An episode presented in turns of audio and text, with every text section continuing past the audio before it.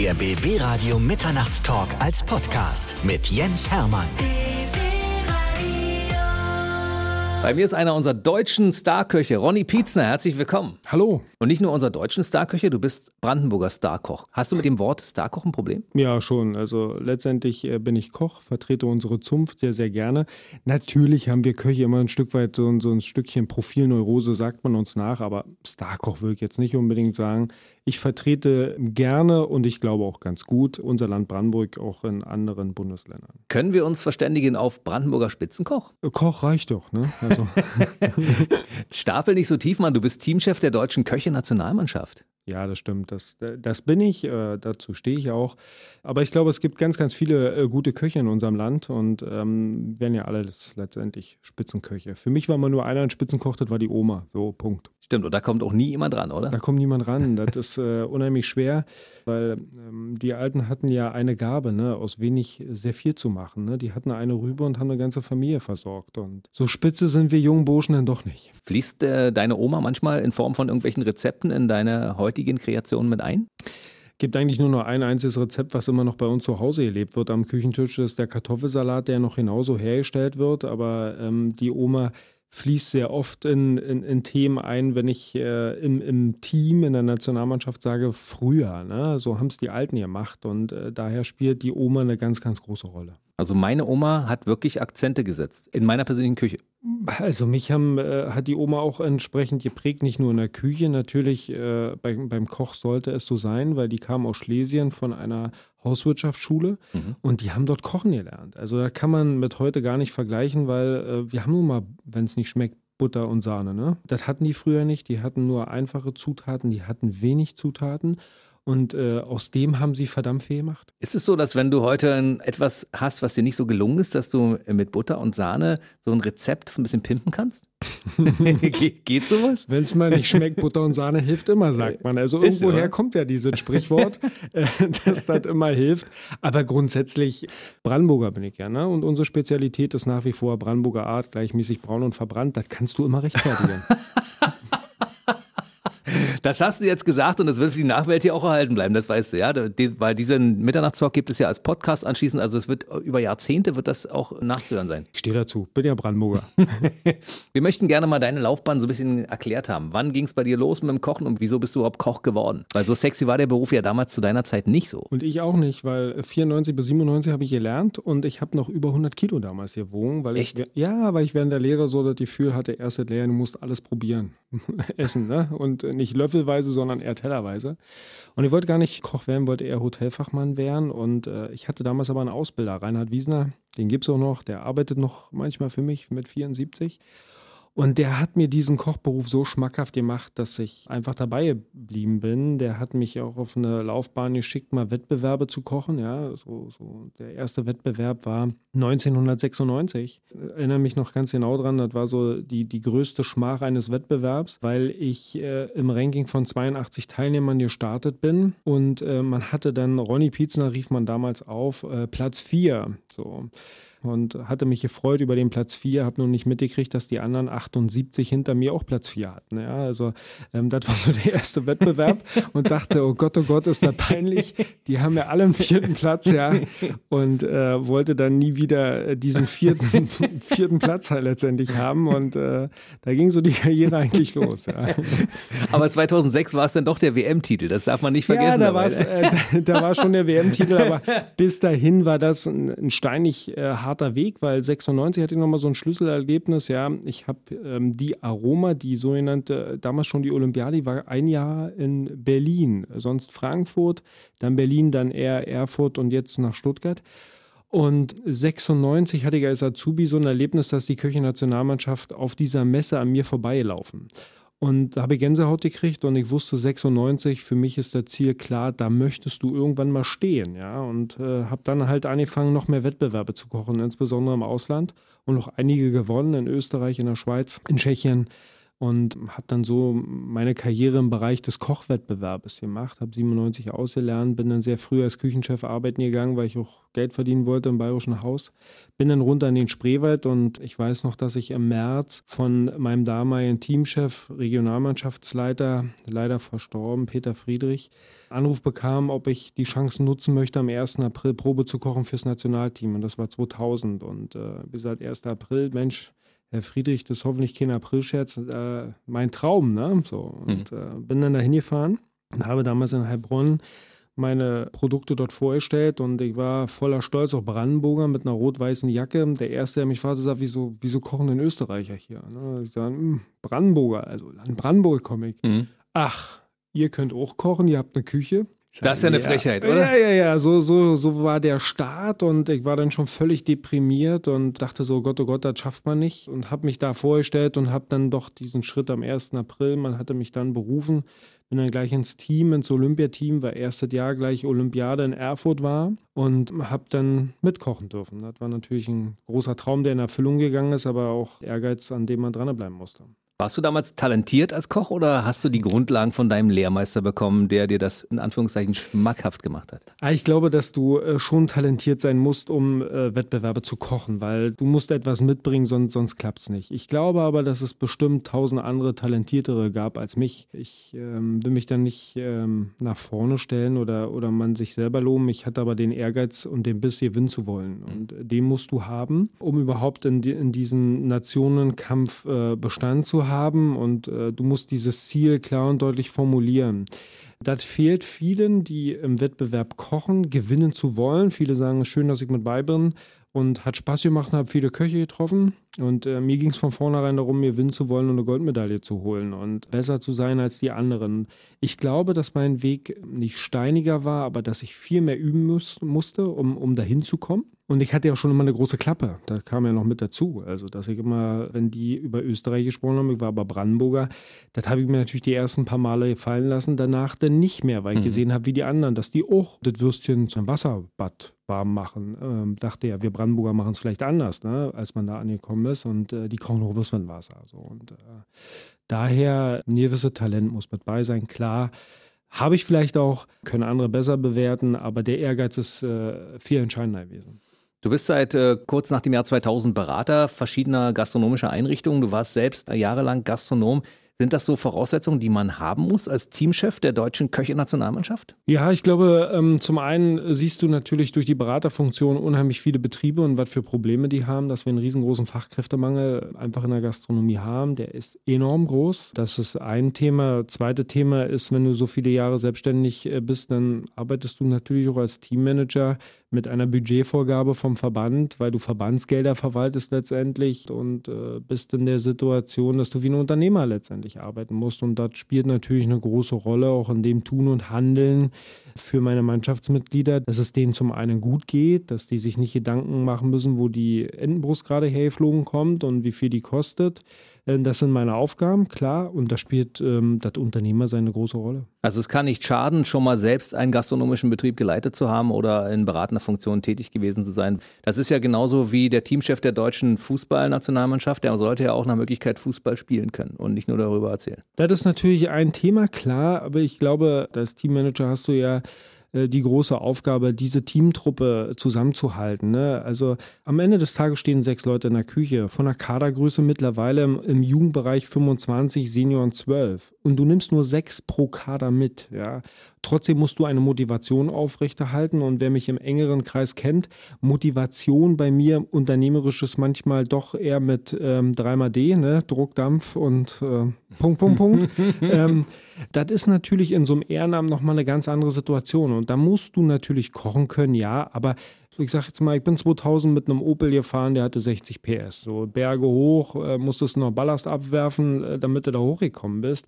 Heute kommen die mit dem Flieger, die haben, äh, wir, wir haben eine Trainingseinheit hier in Potsdam gehabt, wo wir die Leute vom Flughafen geschattelt haben und so weiter. Also wie die ganz Großen, mhm. ja. Auf der anderen Seite musst du aber auch eine Leistungsbereitschaft äh, haben, dass sie besser und besser wären, um weiter zu trainieren und weiterzukommen. Also als Teamchef steht äh, eine große, viel drumherum, Budgetverwaltung, äh, Abläufe, Strukturen schaffen, dich mit der Jury treffen. Ja, wir hatten äh, Jurypräsidenten hier, die musst du natürlich ein bisschen hätscheln und tätscheln. Ja, also du musst äh, dich auf viele Dinge da einfach eingeben können und immer ein Stück weit auch politisch reagieren. Ja, das macht das schwieriger, aber das, da hilft, wenn du Unternehmer bist. Also weniger kochen, mehr Politik, ja? Könnte man es so zusammenfassen? Ja, genau. Es ist zum Teil vergleichbar mit den Fußballprofis. Das heißt, als Teamchef der Fußballnationalmannschaft hast du zwar keine Ehrenamtler, die werden ja alle bezahlt von ihren Vereinen und spielen dann zusammen. Bei den Köchen ist es ähnlich, aber ihr seid alles komplett Ehrenamtler. Wir sind komplett Ehrenamtler. Die Struktur ist, äh, kann man sagen, äh, fast dieselbe. Wir, wir philosophieren gerade in unseren Verbänden, aber auch DEHOGA, IHK äh, etc. darüber, dass wir Trainingszentren schaffen.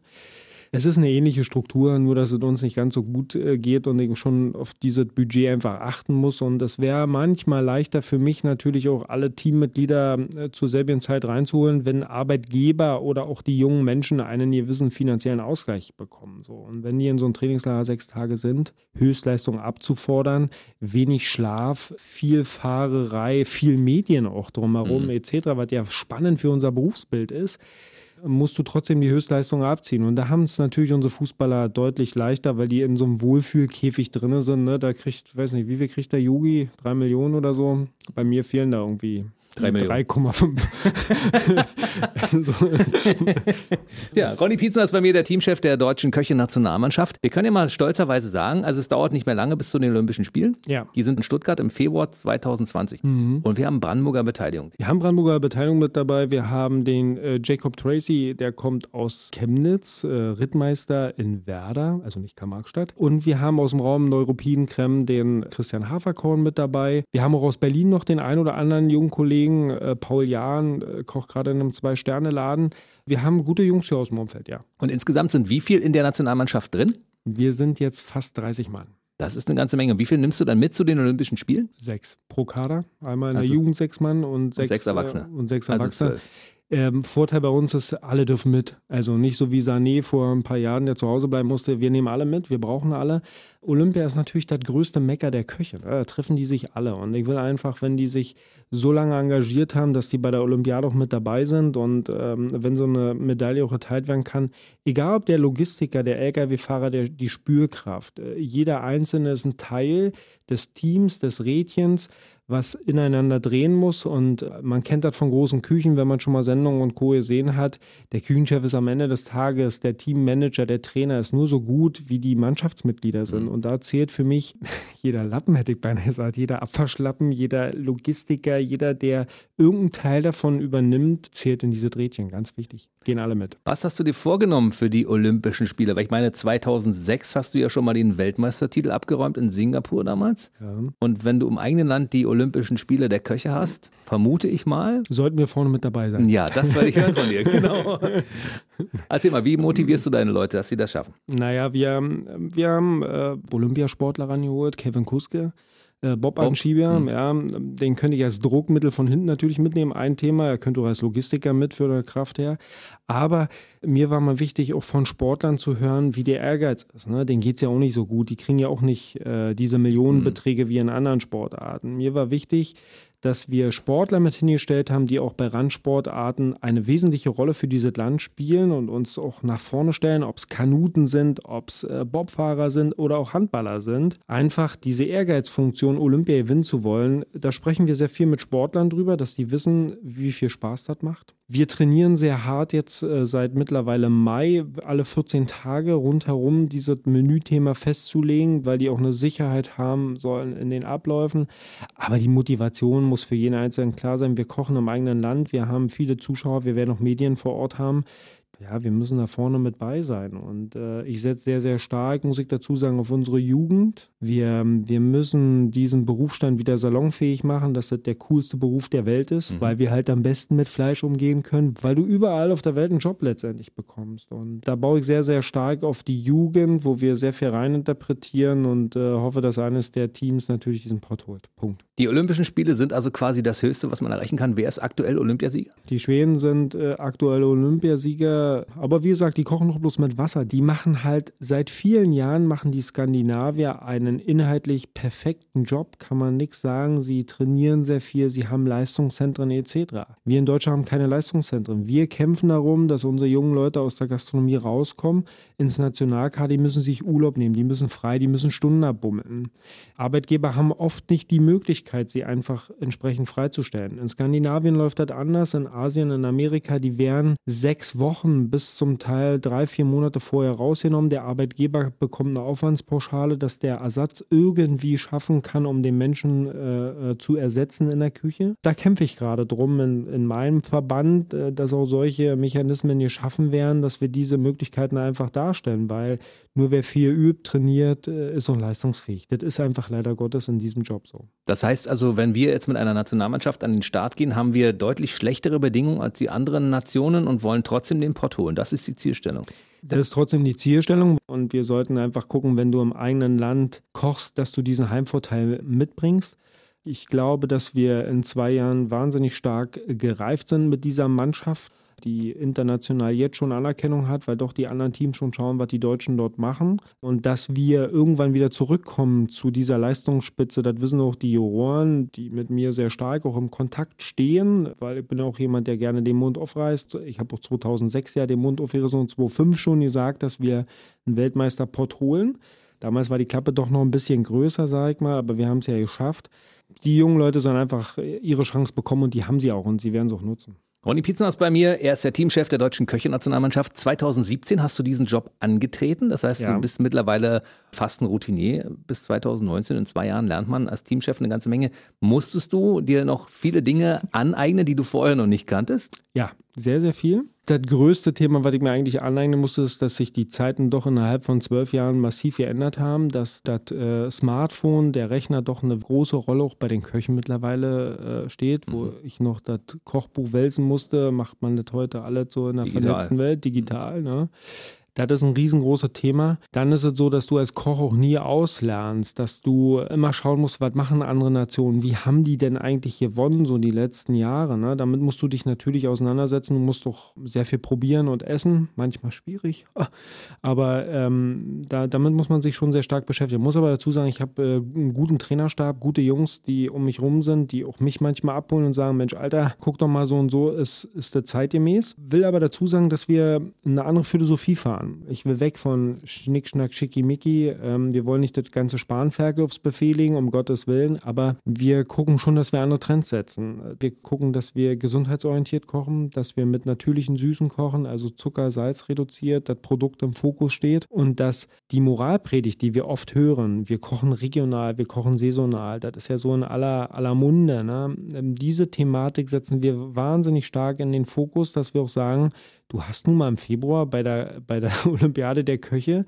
ist die Produktvielfalt in Deutschland nicht gerade sehr groß. Das ne? stimmt, also, der Winter. Mhm. Gibt es keine Heidelbeeren oder Erdbeeren oder so. Ne? Also kannst du schlecht ein, äh, eine schöne Heidelbeertorte darstellen. Ja? Daher äh, müssen wir uns damit sehr, sehr stark beschäftigen. Macht das Training auch sehr schwer, weil wir jetzt schon auf den Winter hin trainieren. Ne? Aber die anderen haben ja die gleichen Probleme, weil die kriegen im Winter ja auch nichts. Ich meine, selbst wenn die aus Skandinavien kommen, da wächst ja im Winter auch nichts. Die südlichen Länder, die natürlich ihr Zeug mitbringen können, da wo es äh, auch im Winter warm ist, die haben natürlich Vorteile. Ja, ähm, die haben natürlich Vorteile wir leben in einer Welt natürlich, wo du alles einfliegen lassen kannst. Der Einzelhandel lebt uns ja vor.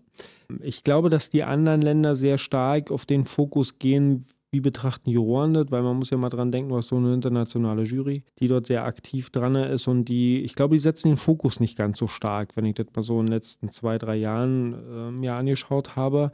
Wir jedoch wollen diese Kehrtwende einleiten und wenn nicht wir, wer dann im eigenen Land, äh, dass wir auf diese Themen einfach hinarbeiten, ja. Und ich glaube, dass dort auch ein Umdenken innerhalb der Jury ist. Und die Kunst ist es ja auch. Woran erinnert sich denn jeder zu Hause? Ne? An eine Oma, Mutter, hm. bester Käsekuchen, bester Gulasch, bester Kartoffelsalat und so weiter. Ne? Hm. Daran erinnert man sich. Erinnert man sich wirklich an dem Restaurant, wo du 350 Euro für einen Stern gelassen hast, äh, weil du dort Menü gegessen hast? Das ist eher sekundär, sage ich. Und da erinnerst du dich an die Kohle, die du da gelassen hast. genau, ne? an dieses Negativbild, ja. Aber wenn du über Essen sprichst, denkst du immer an die tollen Dinge, die du irgendwie in der Familie erlebt hast, mit deinen Kindern, äh, mit deinen Großeltern. Und äh, da will ich zurück und sage, die Kunst zu schaffen, aus einfachen Produkten etwas sehr Hochwertiges zu schaffen. Das muss die Zielsetzung sein und von diesem Weg werden wir auch nicht abweichen. Selbst wenn das Team letztendlich unter den ersten zehn, fünf bis zehn landet, wissen wir aber, dass wir einen richtigen Job für unsere Nachwelt geschaffen haben. Und das ist auch eine große Aufgabe die wir uns vorgenommen haben. Kann man die Olympischen Spiele der Köche im Februar 2020 vergleichen mit Olympischen Spielen bei den Sportlern? Ist das so, dass man da auch zuschauen kann und die Wettbewerbe auch anfeuern kann? Und wie ja. wird das Ganze bewertet? Und hat man als Zuschauer überhaupt die Möglichkeit, das objektiv zu bewerten? Beim Weitsprung siehst du, wer am weitesten gesprungen ist. Wie ist das bei den Köchen? Da kann man wahrscheinlich nichts sehen von außen. Nee, ein bisschen wie Eiskunst laufen. Wir kochen zwar alle Runden in einer Glasküche, das heißt, wir wollen ja auch, dass Berufsschulen hinkommen, dass Kollegen hinkommen und von der Außenwelt das sehen. Wir haben eine Jurybewertung, die äh, ja, viele, viele Nationen natürlich vereint hat, macht das sehr, sehr schwierig. Na klar spielt auch eine Rolle, wie der Gulasch gerade an dem Tag gelungen ist und ob man den Geschmack des Juroren getroffen hat. Äh, deswegen sage ich immer so ein bisschen, ist das wie Eiskunst laufen. Du musst eine Weile auf der Eisfläche stehen, um wieder eine Akzeptanz zu holen. Vier geht in die Bewertung heutzutage auch ein, wie tritt so ein Team auf, wie souverän machen die das eigentlich? Hatten die im Vorfeld nur eine große Klappe oder steckt da wirklich was dahinter? Hm die ganze Thematik Arbeitsabläufe, welche Techniken werden eingesetzt, ne? das spielt eine wesentliche Rolle, weil wenn du über Nachhaltigkeit sprichst, ist ja auch die Frage, machst du den Ofen schon morgens um 6 Uhr an oder nur sukzessiv, wo er benötigt wird, wo er gebraucht wird? Hast du die richtigen Formen dabei? All diese Themen spielen eine Rolle weil die Strahlkraft ist natürlich, dass du die Akzente für die nächsten vier Jahre setzt, für, für unsere berufliche Umwelt oder Umfeld letztendlich. Und daher ist das ein Thema, was schwierig ist, oft auch in der Bewertung schwierig ist. Ich bin jemand, ein Verfechter von der Blackbox, dass ich sage, wie in Singapur, als wir Weltmeister geworden sind, äh, wären wir nicht geworden, wenn wir nicht die Blackbox gehabt hätten, dass alle die gleichen Bedingungen haben, die Jury nicht sieht, wer kocht, weil die dachten bis zum Schluss, dass die Schweizer das Ding gewonnen haben in der Punktbewertung und dann kam doch Schwarz-Rot-Gold und nicht Rot weiß. Das sind Punkte, die musst du dir durch viele andere Themen einfach zurückholen, weil ich sag mal, wenn es nachher um 0,5 oder 0,05 Punkte geht, ne, äh, geht es wirklich um diese Feinheiten, wo du Formen gesetzt hast, wie, wie ist die Strahlkraft der Mannschaft. Wir haben letztes Jahr bei der WM äh, in Luxemburg mit der Jugendmannschaft einen grandiosen Job gemacht. Äh, wir hatten 80 Prozent Mädels mit dabei, die haben immer nett gelächelt, wenn die alten Zöpfe da kamen. War ein Punkt und der zweite Punkt war, dass die eine unheimliche Strahlkraft hatten, ja, für ihr Umfeld und dass sie viele Kollegen auch gelockt haben, weil das so, so ein Mädchen Mädchenpool war, die eine Riesenstimmung am Fenster gemacht haben in Luxemburg so. Und ich hoffe mir, dass unsere eigene Nation, da sind wir mal ja so ein bisschen schwach drin, ne, dass man seine eigenen Kollegen auch anfeuert und an, anspornt. Da machen die Skandinavier ganz anders, ja. Die kommen mit Reisegruppen runter, die kommen mit einem Tool an Leuten hier angereist, die, die richtig dicke Rückendeckung geben, ja. Wir Köche sind da oft manchmal so ein bisschen, oh, wir gucken mal, mal sehen, wann er sich in den Finger schneidet und so weiter. Es fällt uns oft sehr schwer zu loben. Wir müssen natürlich noch äh, ein paar Schlachtenbummler für euch organisieren, die dann auch in Stuttgart ordentlich anfeuern. Das ist auch wichtig, dass unsere Köchinnen und Köche auch ordentlich motiviert sind, für die Olympischen Spiele da was abzuliefern. Du selbst hast ja in Singapur gekocht, in den Vereinigten Staaten hast du eine Zeit lang sogar mhm. mal irgendwie eine Küche geleitet ne? und, und beraten. Ja, ne? ja, ja, ich habe die, ich war ähm, an der Johnson Wales Universität als Visiting-Chef letztendlich unterwegs. Die Frage, die, da, die daraus resultiert, ist natürlich, wenn du in allen Teilen dieser Welt schon mal gekocht hast, ist es im eigenen Land besonders schwer, das zu machen? Oder haben wir hier wirklich einen Heimvorteil, den man nutzen kann? Vorteil haben wir nicht. Es wird deutlich stärker hingeschaut, äh, was die Jungs und Mädels da eigentlich machen. Wir merken es jetzt schon, dass wir in den Trainingseinheiten eine unheimliche Pressepräsenz haben, dass wir Sender mit bei haben, die uns jetzt schon begleiten. Und äh, was will man am Ende des Tages sehen? Entweder will man Tränen sehen oder man will den Sieg sehen. Und äh, dieser Druck im eigenen Land, der ist natürlich enorm hoch und es ist leichter, wenn du in Singapur in irgendeiner stillen Küche kochst, wo dich kein Mensch kennt, außer die Kakerlake, die vorbeirennt. Aber der Druck ist schon da. Nur dafür haben die ja einen Teammanager, der sich letztendlich auch immer davor stellen muss. Äh, der Druck kommt meistens immer nur aus den eigenen Reihen, aus den eigenen Verbandsriegen, aus den eigenen Kollegen, die irgendwie wieder ein Haar in der Suppe gefunden haben, weil ein Logo nicht richtig aufgebügelt war oder die Jacke krumm saß oder die Jacke einreich ist. Also so diese Korinthenkacker. Mhm. Die sind eigentlich äh, viel, viel schlimmer für so eine Mannschaft, für so einen Kader als das andere Umfeld, weil wir merken, dass der Endverbraucher, der ich sag jetzt mal, die, die, die, die Großmutter oder das Mütterchen von nebenan, die, die, die lebt das Thema ja mit, die sagen, hey, was macht ihr da? Das ist toll, ehrenamtlich, wow, cool, klasse, ja. Bei den Kollegen ist das oft gar nicht so, dass cool und klasse über die Lippen kommt, weil das äh, tut dem selber weh. Aber eigentlich brauchen wir dieses Thema, Da sind wir aber darauf vorbereitet, dass wir das einfach abschirmen. Wir haben einen Vorbereitungsstandort in äh, Bad Überkingen, werden wir dort beziehen. Dort trainieren wir schon sehr, sehr aktiv. Das ist das sogenannte Olympische Dorf mit dem großen Vorteil, dass wir die Hauptküche bezogen haben als Deutsche, mhm. wo wir uns darauf vorbereiten. Und da ist dieses Umfeld sehr, sehr spannend. Und die größte Aufgabe für mich ist es letztendlich in dieser Phase, das vom Team abzuwehren. Diese Nebengeräusche, die man immer hat, die hat man beim Fußball auch. Da wissen wir auch, dass 80 Millionen bessere Trainer sind sind als, als Yogi, der schon längst hätte weggehen mussten, in Anführungszeichen. Aber die, die dann letztendlich auf der Bank dort unten sitzen müssten und den Gang einlegen müssen, wenn du in der Formel 1 startest, das sind meistens die, die eigentlich äh, in so einem Posten vielleicht äh, Minuten überleben würden. Und ähm, die wenden wir ab. Du bist selbst Koch-Weltmeister, das ist ja schon ein ordentliches Renommee. Der Olympiasieg fehlt dir aber noch. Und ja. den würdest du ja automatisch als Teamchef der Köche-Nationalmannschaft mit erringen, wenn du die Jungs angeleitet hast. Ne? Absolut. Ähm, der fehlt ja wohl. Ich bin schon zweimal bei Olympia gestartet. Wir waren noch gar nicht so schlecht, ja. Aber ähm, so die letzten, die letzten 0,005 Punkte haben, äh, haben mir fehlt. Na klar, wäre das toll für mich, aber aus dieser Passion raus mache ich es nicht, sondern ich, ich mache es, weil wir junge Menschen brauchen, weil ich Unternehmer bin und genau diese Thematik verfolge, dass wir Fachkräfte brauchen. Und es gibt viele Unternehmer in unseren Branchen, die darüber reden, dass wir Leute brauchen für diesen Berufsstand. Und mir gibt es eine ganze Menge, dass ich äh, täglich dazu lerne aus den Trainingseinheiten, was die so zaubern und, und, und was die so machen und wie die da drinnen aufgehen, diese Leistungsbereitschaft, diese Emotionen zu mhm. haben. Ja.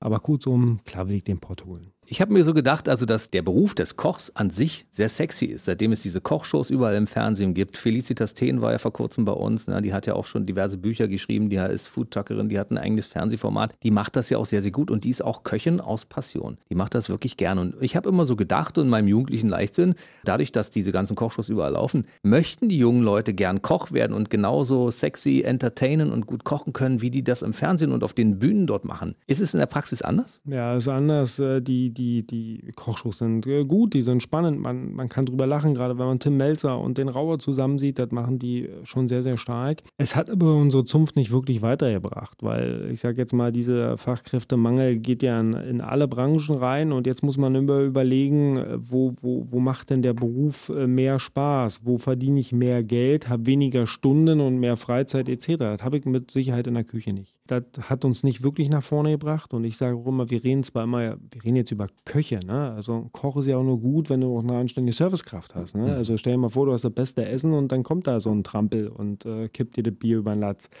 Das sind Themen, da müssen wir einfach äh, den gesamten Berufsstand sehen, diese äh, Dienstleistungserwerbe, ne? Freundlichkeit etc. Mhm. Ich war jetzt am Wochenende in Österreich, die leben da ganz anders, die sind da nett, die sind da freundlich, die haben noch Spaß und Freude an dem Beruf und wenn du nachfragst nach einem Kaiserschmarrn, na heute nicht mehr, aber morgen kriegen sie den, wenn sie mich besuchen, ne? So, ähm, das fehlt uns äh, so ein bisschen, ja und wir sind leider Gottes eine, eine Branche, die, die wenige machen wollen. Wir haben leider in Deutschland diese Mentalität, dass alle Leute mal irgendwie schlecht gelaunt zu sein scheinen.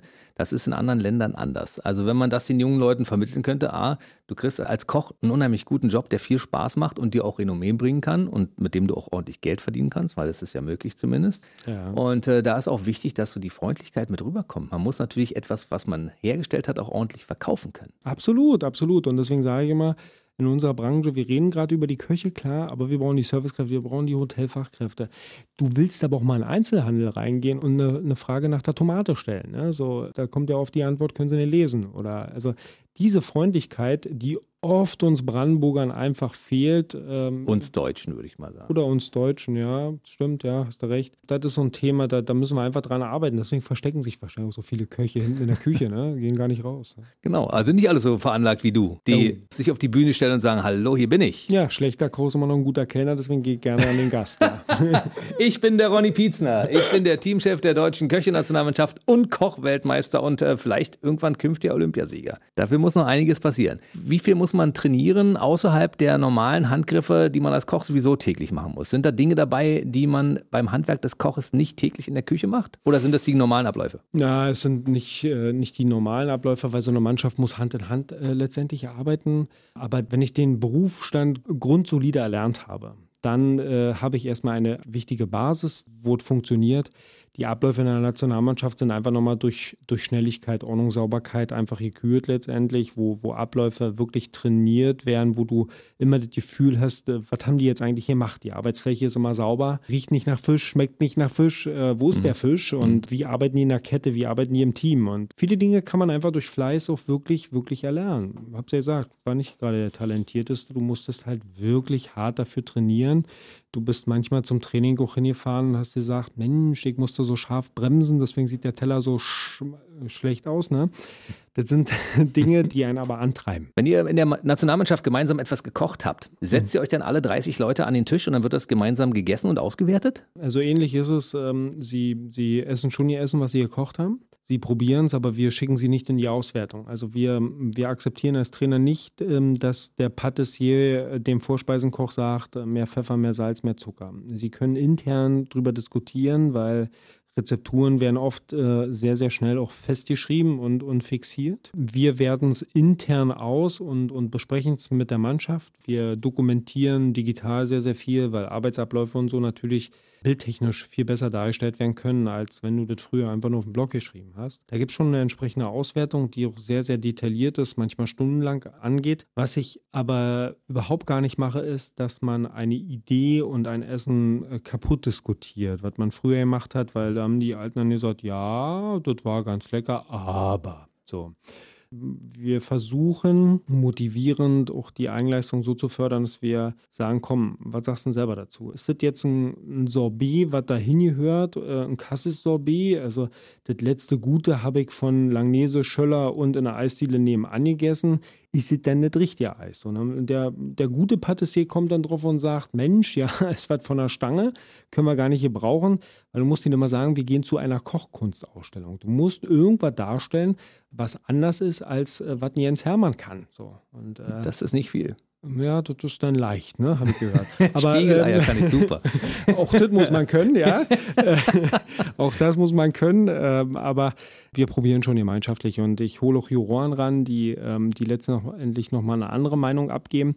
Weil ich sag mal, den klassischen Endverbraucher, wenn du jetzt äh, zum Menü mal kommen würdest, mhm. ähm, dann äh, würdest du wahrscheinlich sagen, hat lecker geschmeckt, ja. Und äh, außer die Geräte, die hier so rauskommt. Aber bei dieser Kochkunstthematik ist es so, dass es nochmal noch mal, noch mal ein i-Tüpfelchen geht. Da ist mir dann doch so eine Meinung von einem Raue nochmal einen Schritt weit wichtiger oder von dem Juror, der da drin steht, wenn, mhm. wenn so Kollegen sagen, das und das hat mir geschmeckt und das fanden wir wirklich gut, bleibt da mal auf dieser Tendenz, das holen wir schon ab. Du darfst aber auch nicht zu viel machen, weil du musst dir vorstellen, wenn du fünf Leute einlädst, die ein Urteil abgeben, hast du 16 Meinungen. Ja, das mhm. ist sehr, sehr schwer. Also Deutschland muss irgendwann diese Gradlinigkeit haben, da halten wir dran fest und in diese Richtung gehen wir. Also Tim Rauer als Sternekoch, der guckt da auch schon mal drauf von außen. Den holst du dazu und sagst, sag uns mal deine Meinung dazu. Ja. Und die Leute hören auch auf sein Wort und sagen, Mensch, der ist so erfolgreich, der muss wissen, wovon er redet. Ja, sie, sie hören schon hin, aber ich sage immer, ihr müsst euren eigenen Weg, ihr müsst davon überzeugt sein, was jetzt der Koch X oder Y euch sagt. Ihr müsst euch damit anfreunden und erstmal wenn du jetzt mir deine Spiegeleier gebraten hast ne, und sagst, hier, guck mal hier, ich habe da heute wirklich zwei Stunden für gebraucht, ich habe 16 Bücher für gelesen und so weiter, dann merkst du ja, da ist eine gewisse Emotion drin, was du auf den Teller gepackt hast. Mhm. Du musst halt gucken, dass du sie da drin abholst, dass sie eine eigene Fehlererkennung haben. Ne? Ob der Aufwand, Nutzen entsprechend für ein Nationalteam gerecht ist oder ist es einfach nur der Rehrücken, der rosa gebraten wurde, wo du sagst, wow, rosa gebraten, toll, findest du super in einer Punktbewertung bei einer Olympiade sagst du, sollte die Grundvoraussetzung sein, dass der einen, äh, einen rosanen Rehrücken servieren kann. Aber wo ist die Arbeitsschwierigkeit? Wo ist die Arbeitstechnik? Wie viel hat er reininterpretiert? Und das musst du halt bei, egal ob Senior- oder Junior-Team, abholen und sagen, so sag mir doch mal, wo ist denn jetzt die Schwierigkeit? Kriegt das nicht äh, im Gasthof zum Goldenen Spatzen genauso gut, wenn er einen guten Tag hat, der Koch? Oder ist es wirklich Nationalmannschaftslike? Und das ist letztendlich die Kunst, nicht zu beleidigen, aber ihn trotzdem auf den richtigen Weg zu führen. Wo kann man denn bis zu den Olympischen Spielen der Köche im Februar 2020 verfolgen, was ihr so macht? Gibt es eine Seite, wo man sich informieren kann? Bei Facebook oder so? Ja, genau. Gibt bei Facebook eine Seite, Nationalmannschaft, Köche Nationalmannschaft. Wir sind an vielen verschiedenen Trainingsorten, weil wir quer durch die Nation toben. Wir äh, probieren viele Küchen einfach aus, äh, um, um zu schauen, wie es funktioniert. Je kleiner, je besser. Und da kann man das ganze Thema verfolgen. Die Olympischen Spiele im Februar 2020 unter der Anleitung von Teamchef Ronny Pizza. Schön, dass du heute bei uns warst. Vielleicht hören wir uns noch mal vorher, kurz bevor es losgeht. Ja, wenn du mich einlädst. Na klar, da ich Einladest. Dich ein. Ich werde dich einladen und mit dir mal über den aktuellen Stand reden. Dann. Komm vorbei, ja. Ja, bis dahin äh, toi toi toi für euer Training. Danke. Macht das Beste, weil ich freue mich natürlich, wenn wir Koch-Olympiasieger wären und ich freue mich natürlich, wenn wir mit Brandenburger Beteiligung und Berliner Beteiligung am Ende den Olympiasieger werden. Das wäre schön, ja. Toi, toi, toi. Also, bis zum nächsten Mal, Ronny Pietzner. Macht's Dankeschön. Gut. Tschüss. Der BB Radio Mitternachtstalk. Jede Nacht ab 0 Uhr. Und der neueste Podcast jeden Mittwoch.